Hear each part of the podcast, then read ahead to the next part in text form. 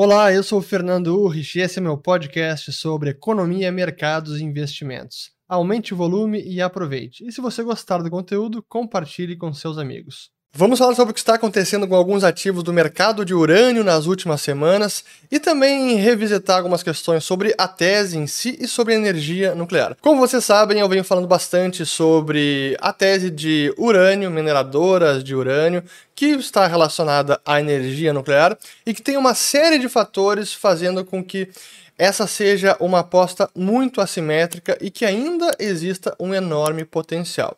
Mas é claro que é um mercado muito volátil. Quem já está no mercado está vendo que volatilidade, por exemplo, de vários papéis é maior do que o próprio Bitcoin, que já é um ativo volátil. Eu falo Bitcoin porque é também algo que eu comento muito e que eu tenho exposição, tanto em mineradoras de urânio e também é, no Bitcoin.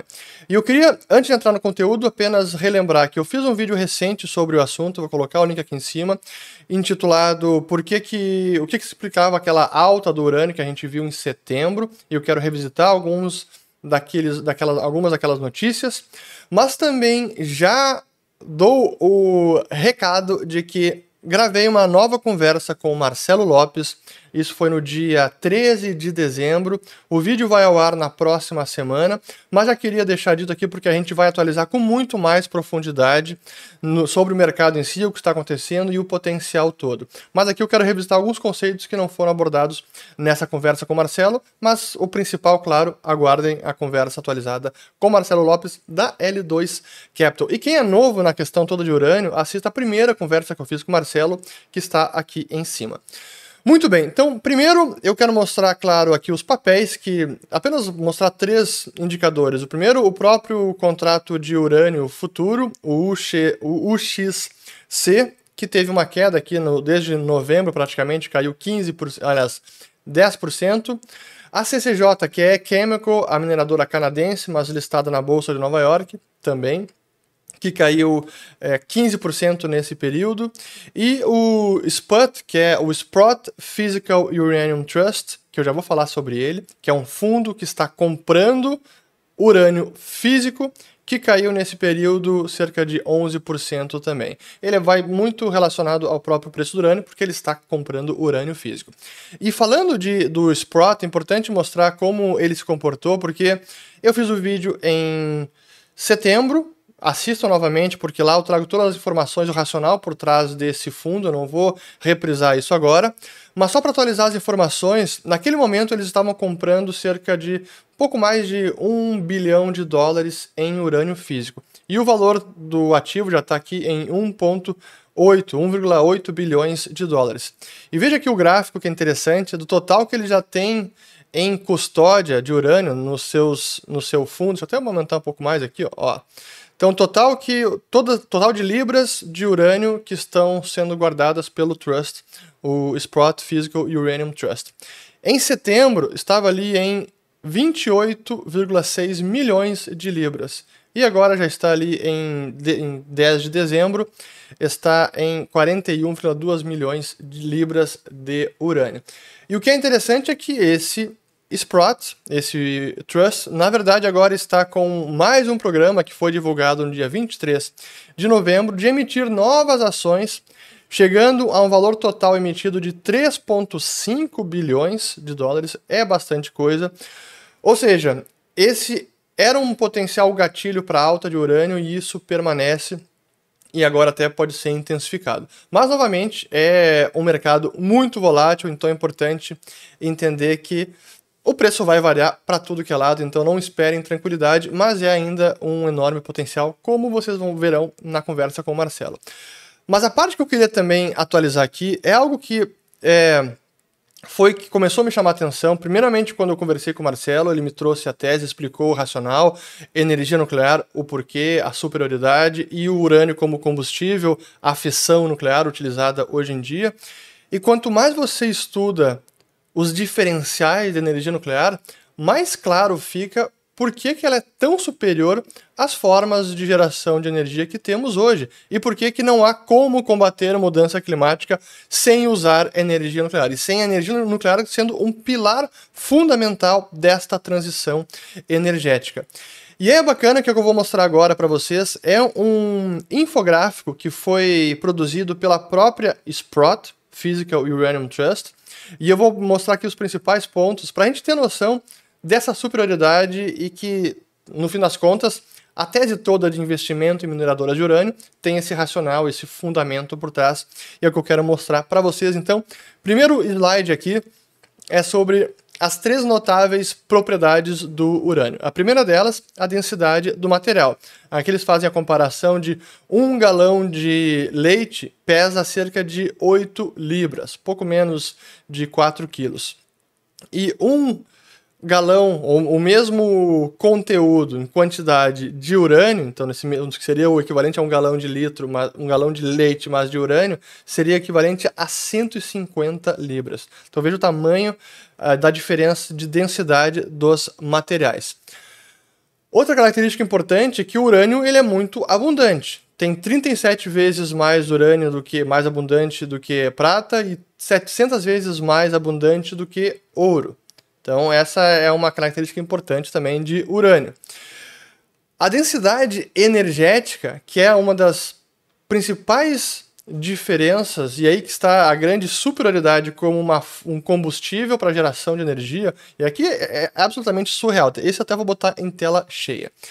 Um pallet, um pellet de urânio, que é na verdade algo que é desse tamanho, é que eles, eles comparam até o, total, o tamanho de um gummy bear, que é aquelas, aquelas gomas de ursinho, é desse tamanho, é um centímetro e meio.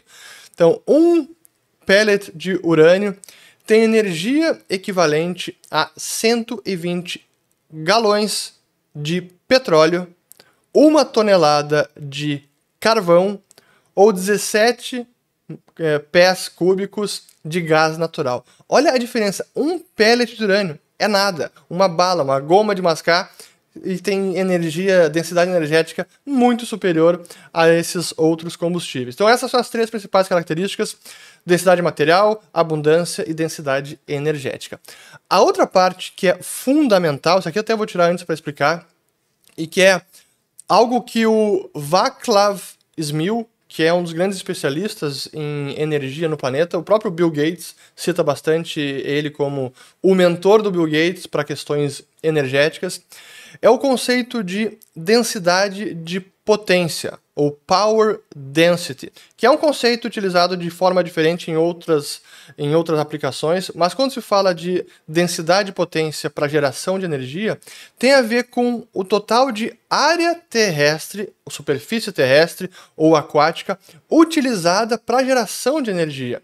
E aí que a gente vê também a superioridade tecnológica da energia nuclear movida ao combustível de urânio. Então vejam aqui, para gerar 1 gigawatt de eletricidade precisa ser apenas de uma milha quadrada de terra para um reator nuclear típico. Para a mesma geração de eletricidade, precisaria de praticamente 360 vezes mais área terrestre para a instalação de turbinas eólicas e gerar o mesmo gigawatt de, de energia elétrica.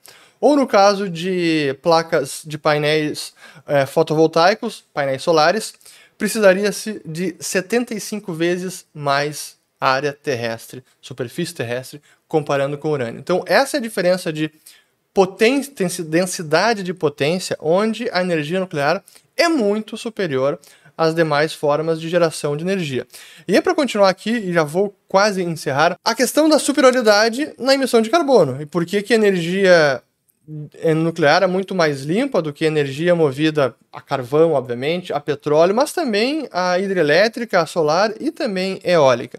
Aqui é o total de CO2, emissão de CO2 por gigawatt hora de eletricidade. No caso de nuclear, apenas 3, turbinas eólicas 4, solar 5, hidro 34.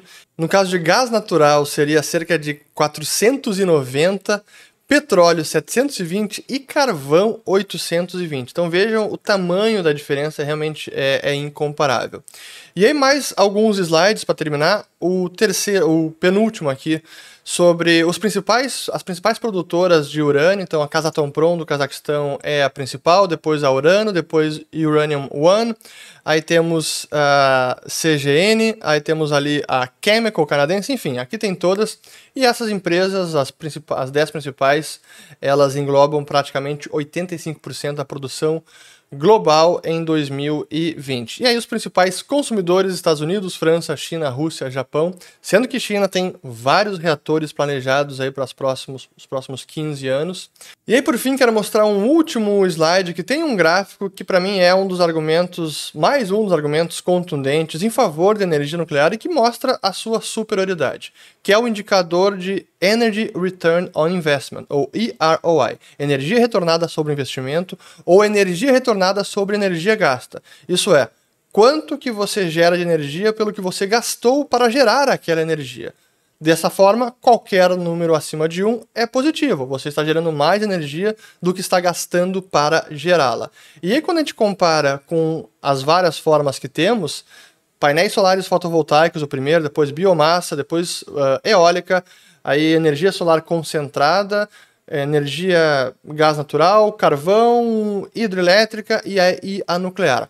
As diferenças entre as barras são o seguinte: a barra cheia significa sem considerar baterias para o armazenamento de energia. Como sabe, painéis solares e energia eólica, esse é um problema, porque vem o combustível que é a luz solar ou então é, o vento, se não venta, não gera energia. Então você precisa também estocar na forma de baterias, armazenar essa energia. Então, quando a gente considera as duas formas com e sem armazenamento de energia, aí que a gente vê a, a real diferença. Então, solar é apenas 2, biomassa 4, eólica 4, solar concentrado 9, gás natural 28, eh, carvão 30, hidrelétrica 49 e 35 e nuclear 75.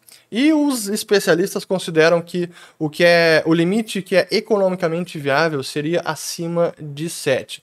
Esse é um dos motivos que explica por que há tantos subsídios em energia solar e energia eólica, porque não são tão economicamente viáveis assim. Bom, queria apenas mostrar o que aconteceu com o mercado de urânio nos últimos dias. Esperem volatilidade, há potencial, mas a cotação vai oscilar bastante. Aguardem a conversa com o Marcelo Lopes, ficou muito bacana. E também foi importante mostrar essas características fundamentais do urânio e da energia nuclear e como elas são formas superiores ao que hoje nós temos, e energia nuclear é realmente algo fantástico que o planeta precisa e a civilização humana também.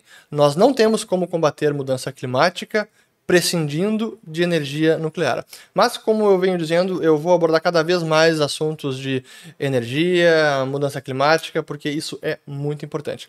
Espero que tenham gostado desse vídeo. Volto no próximo. Assistam aos que eu recomendei sobre urânio e a conversa com Marcelo Lopes. E comentem aqui abaixo o que vocês estão achando. Chegamos ao fim de mais um episódio. Meu muito obrigado a você que me acompanhou até aqui. E se você gostou, comente com os amigos e compartilhe. Um grande abraço e até a próxima.